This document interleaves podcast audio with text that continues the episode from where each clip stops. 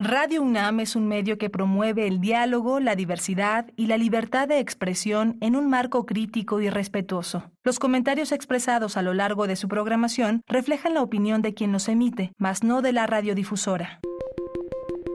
Hipócrates 2.0 Nutrición. Bioética. Estrés. Vacunación. Salud.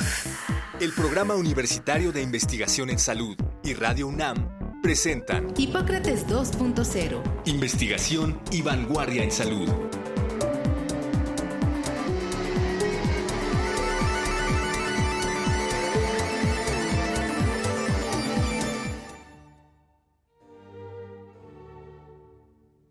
Hola, ¿qué tal? Bienvenidos a Hipócrates 2.0. Yo soy Mauricio Rodríguez, como cada semana les doy la más cordial bienvenida. Muchísimas gracias por estarnos acompañando nuevamente aquí en Radio UNAM.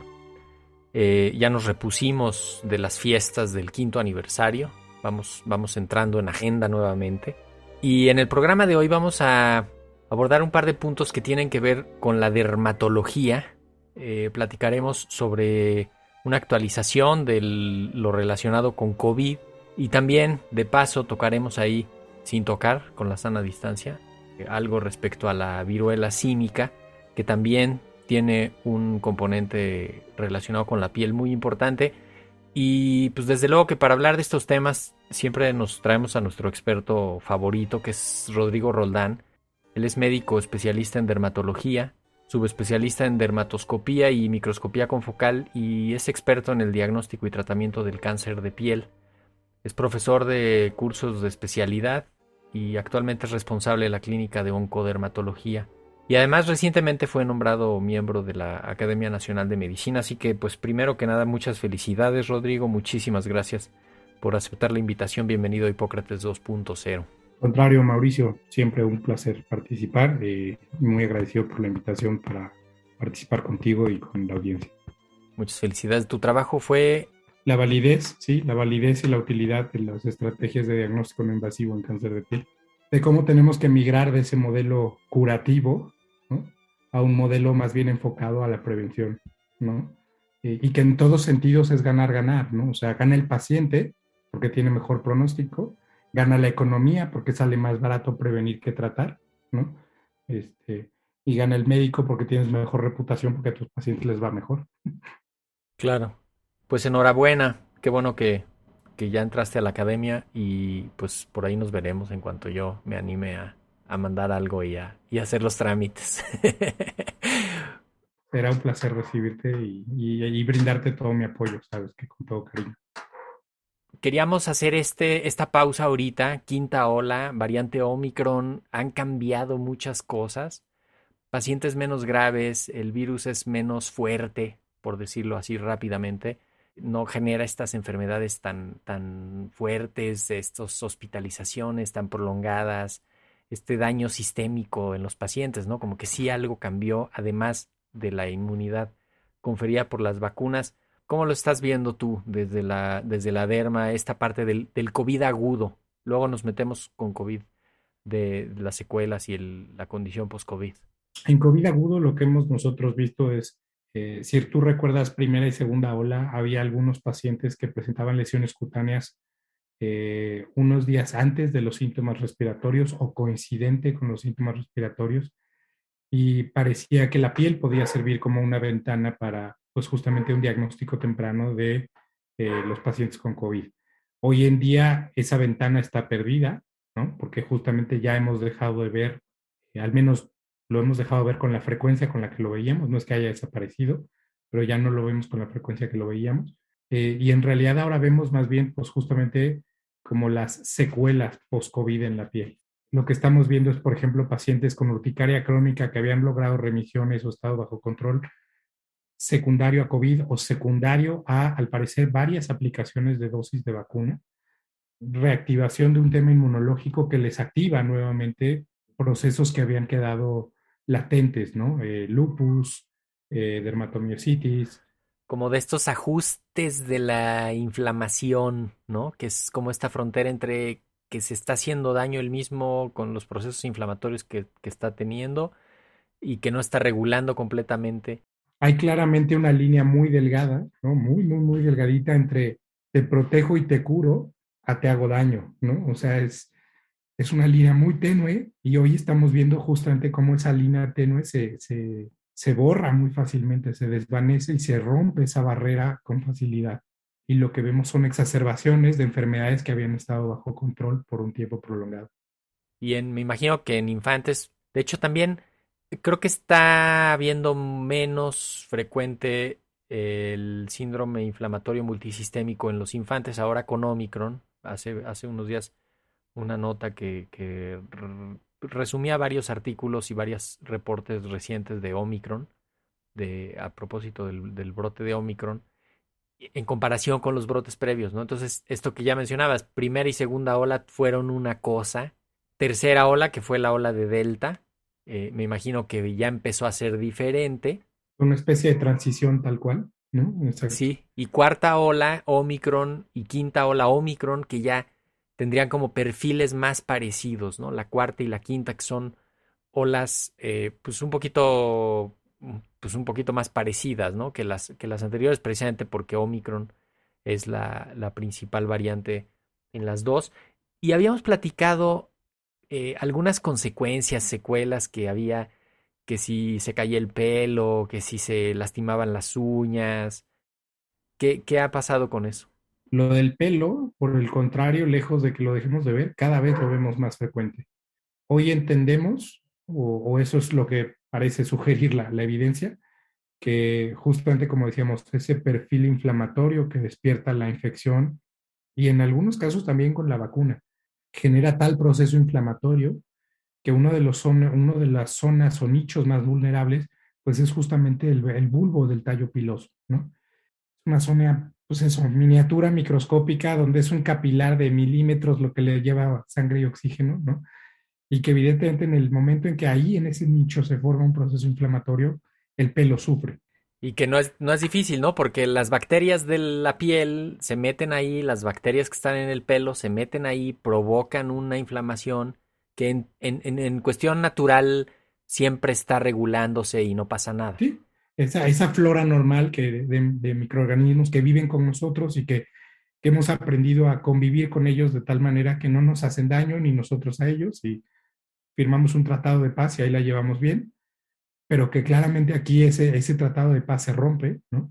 Se genera un proceso inflamatorio donde el, bulbo del pelo eh, se empieza a sufrir eh, inflamación, hipoxia, eh, y el pelo pues justamente pasa rápidamente a una fase de, de caída, lo que conocemos como fluvio telógeno.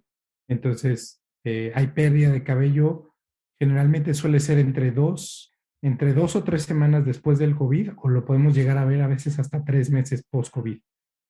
Y que tiene ciertas características, por ejemplo, peculiares que no veíamos con otras cosas. O, o con efluvios, por ejemplo, relacionados estacionales, ¿no? O sea, tal vez no, no tanto en nuestro país, pero por ejemplo, los países nórdicos, donde es muy clara la transición entre estaciones. Sabemos muy claro que entre verano y otoño o la llegada del invierno, sobre todo las mujeres con cabello largo notaban el efluvio, pues justamente simplemente llamémosle así estacional, ¿no? Y aquí obviamente no tiene nada que ver con las estaciones del año, sino más bien, como decíamos, con ese entorno o ese contexto inflamatorio que, que despierta la infección por el virus.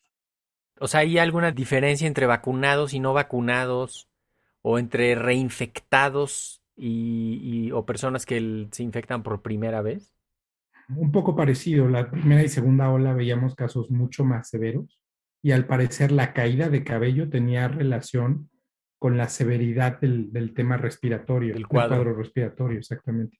Hoy en día ya eso está disociado. O sea, ya sabemos, como bien decías, ya no estamos viendo pacientes de estancias hospital, este, hospitalarias prolongadas, ya no estamos viendo pacientes en necesidad de apoyo ventilatorio, ya no estamos viendo, o sea, estamos viendo un perfil claramente distinto de pacientes, pero donde el tema del pelo, a mí me parece que tiene que ver justamente, como decía, con el, con el tamaño microscópico que tiene, ¿no?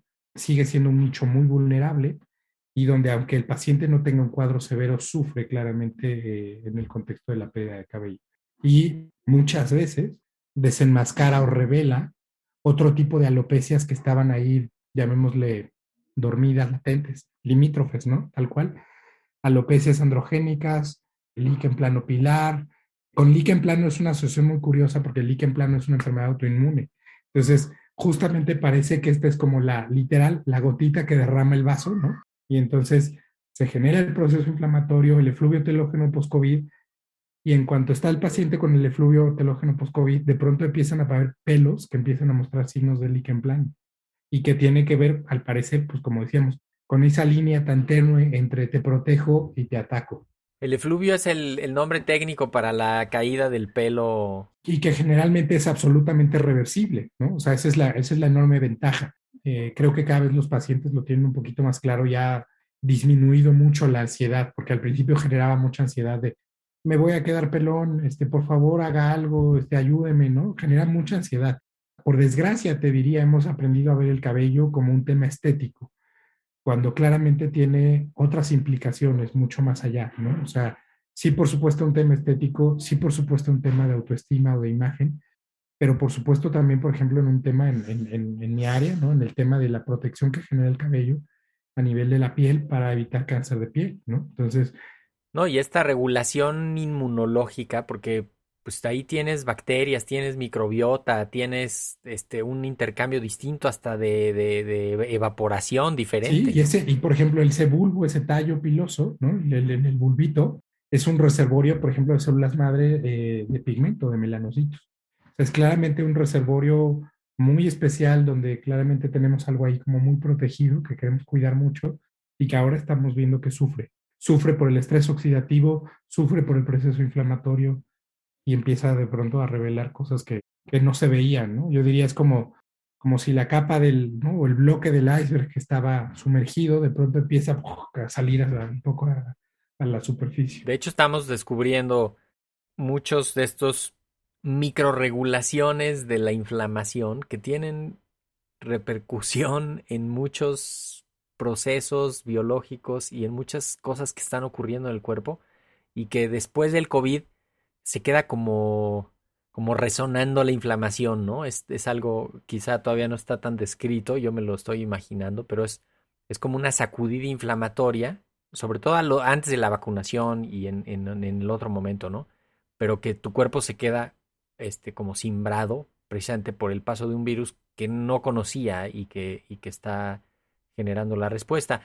En resumen, sería perfectamente natural que alguien dos, tres semanas después de haber tenido la fase aguda del COVID, tuviera eh, algún problema con el pelo, eh, alguna situación en la piel, desde luego hay que ir al dermatólogo, hay que revisarse, no hay que dejarlo así a la ligera, incluso como ya dices, ¿no? Podría ser que, que te da chance de diagnosticar algo más en, en, esa etapa. Tal cual, por ejemplo, algo para mí también te diría relativamente nuevo, porque no es algo muy frecuente, la tricodinia, el que les duela el pelo, ¿no? Les duele cuando se cepillan, les duele cuando cambian, o sea, cuando se están lavando el cabello en la regadera y, y tal cual le dicen, es que ya me, me, o sea, hay días que me la pienso si me lavo el cabello porque cada que me tallo me duele y que es algo con lo que no estamos acostumbrados porque pues eso, el general el pelo no te duele jamás, ¿no? Creo que, como dices, se está abriendo una ventana completamente nueva. Y que hay que también tener cuidado de no patologizar demasiado, porque ese es el otro extremo, ¿no? Del post-COVID, ¿no? De hecho, quería irme un poco ya metiendo así ese tema. O sea, podría ser que le querramos cobrar al COVID todo lo que pase, ¿no? Después del COVID. Y pues no necesariamente. Hay que darle ahí. De hecho, hay unas definiciones ya operativas de qué sí puede ser, que no. Y en, en, la piel, pues me imagino que se están encontrando cosas. Yo creo que bien dice el dicho, tiempo al tiempo. Nos preguntan mucho, ¿y qué, qué, qué, qué pasa a largo plazo con el COVID? No, pues no sabemos. A ver, no ha pasado un largo plazo. En el mejor de los casos, han seguido dos años y medio a los primeros pacientes recuperados de China. ¿Que qué va a pasar a cinco años? Pues habrá que esperarnos esos cinco años, ¿no? O diez o, o, o lo que sea, ¿no? También mencionaste de al inicio de pasada un poco lo del lo de los eventos adversos de la vacunación.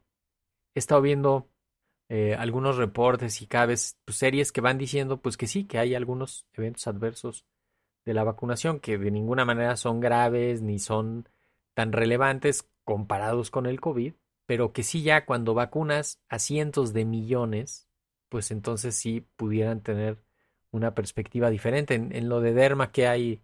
¿Cuáles son los principales eventos adversos asociados a la vacunación contra COVID? Lo que más hemos visto es, como decía, como reactivaciones de procesos que habían estado o habían quedado latentes, ¿no?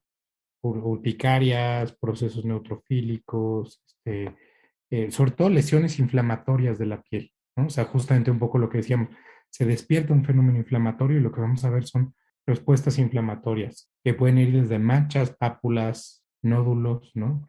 Y que generalmente, como bien dices, pues suelen ser procesos por incómodos que resulten al paciente, ¿no? Cuando uno pondera y pone en una balanza riesgo-beneficio, ¿no?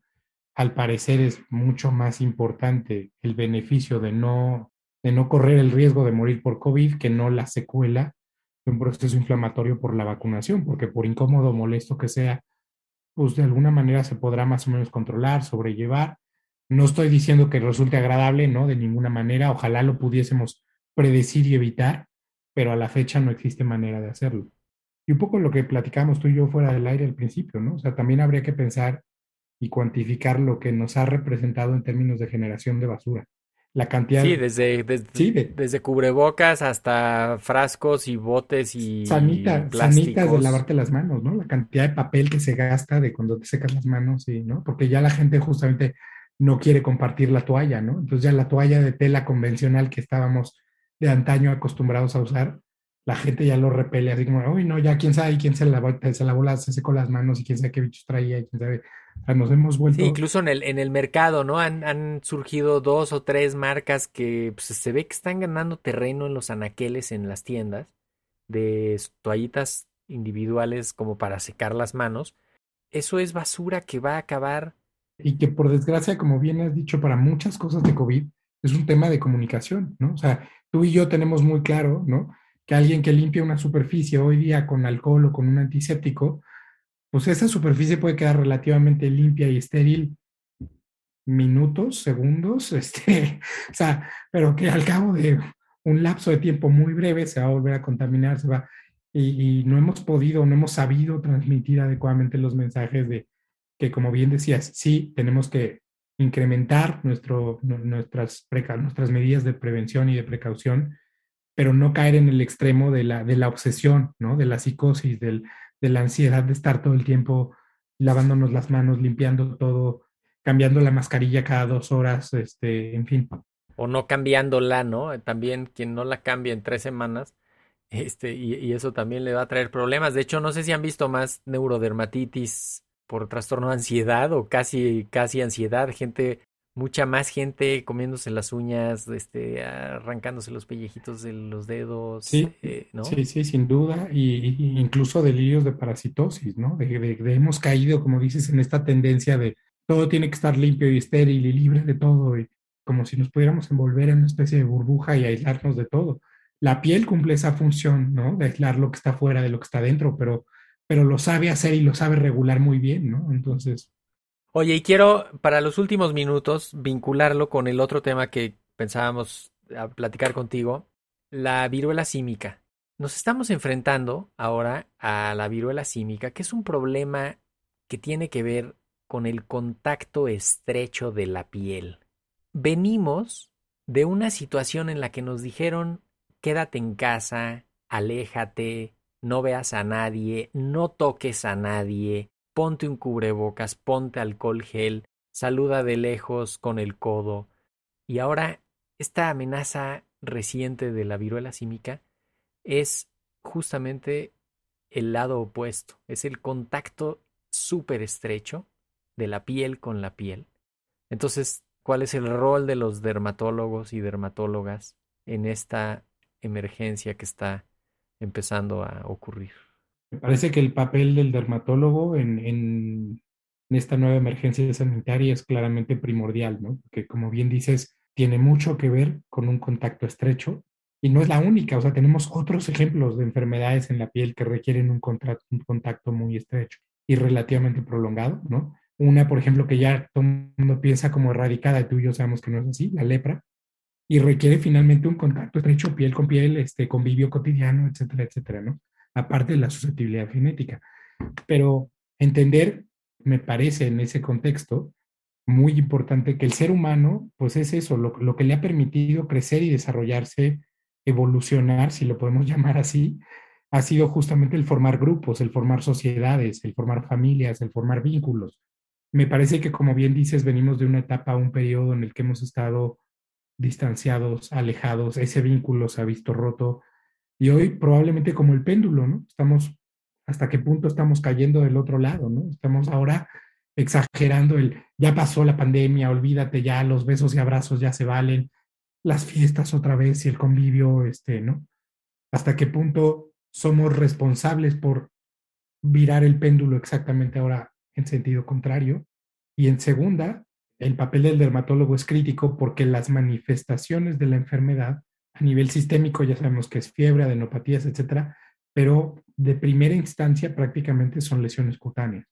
Entonces, el paciente va a ir a buscar al especialista en la piel porque lo que tiene es un problema en la piel. Este, entonces, sin duda, el rol del dermatólogo en la sospecha, evaluación de un caso sospechoso, en la detección temprana y en la referencia oportuna, me parece que en esos tres ámbitos es crítico. Bien, la indicación del aislamiento, ¿no? Yo creo que, de hecho, me cuesta trabajo, medio me choca que, que sea complicado el, el diagnóstico y, y, que tengas que ver cómo vas a tomar una muestra y mandársela al INDRE y entonces pues ya quiero ver quién lo va a hacer, ¿no? O sea, pero de entrada, saberle decir al paciente, aíslate 20 días o lo más que puedas, ¿no? Y mucho cuidado con tus contactos, tratar de trazar la cadena de contagio para advertir otros riesgos a los contactos cercanos, ciertamente está más o menos bien limitada en hombres que tienen sexo con hombres ahorita y ahí habría que enfocar las acciones de prevención, de detección y de, promoción de la, de la salud, ¿no? Tampoco es un riesgo generalizado para toda la población, pero eh, que es, de hecho, que es todo un tema, ¿no? El de cómo comunicar este riesgo sin que se vaya a generar discriminación, homofobia. Sin estigmatizarlo, sin, ¿no? O sea, sin generar un, una fobia social, como bien dices, ¿no? O sea, que, insisto, creo que es un gremio que ya ha sufrido suficiente como para que hoy, a estas alturas de la vida, todavía vayamos a colgarles una etiqueta más, ¿no? Este, pero, pero por otro lado, corres el riesgo de, de no concentrar las acciones de prevención en el grupo que las necesita prioritariamente.